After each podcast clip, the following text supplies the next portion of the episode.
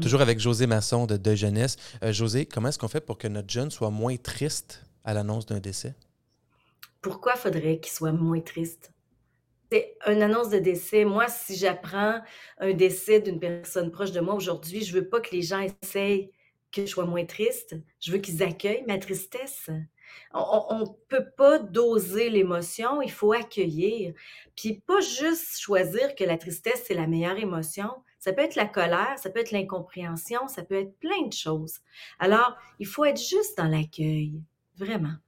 La colère, c'est vrai, hein? surtout, j'imagine, j'imagine un enfant qui perd un, animal, qui perd un, membre de la famille proche. On peut être en, tabarouette là, contre la vie.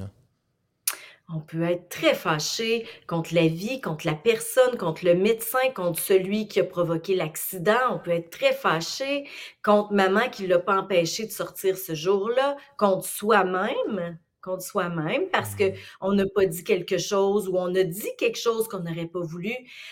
Toutes les émotions sont légitimes, puis malheureusement, on associe deuil avec peine. Mais c'est aussi souvent de la confusion chez nos jeunes.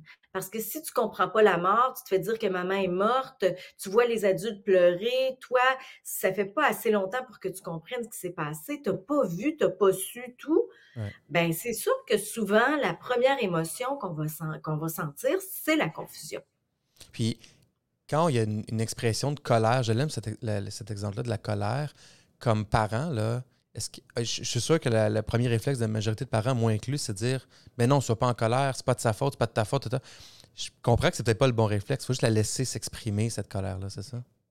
Faut la laisser s'exprimer, mais effectivement, tu as tellement raison, le sentiment de culpabilité. Quand un jeune dit c'est-tu de ma faute ou qui dit ça doit être de ma faute, le premier réflexe adulte, c'est de dire non.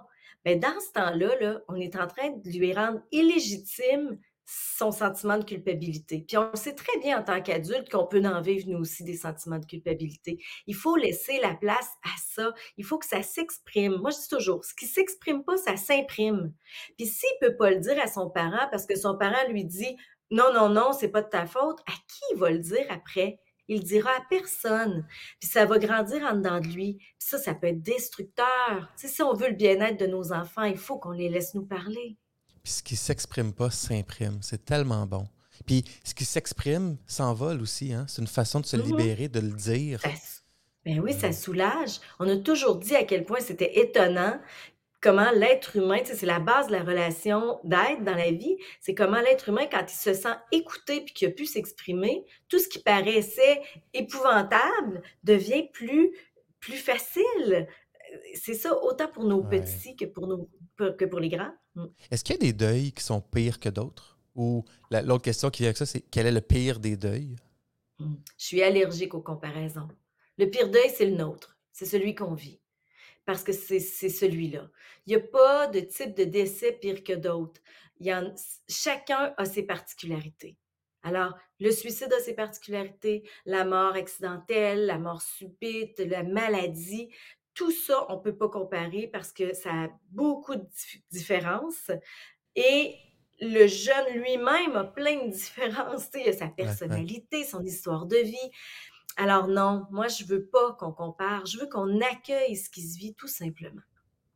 Voilà, c'était la deuxième capsule sur le deuil avec José Masson de Deuil Jeunesse.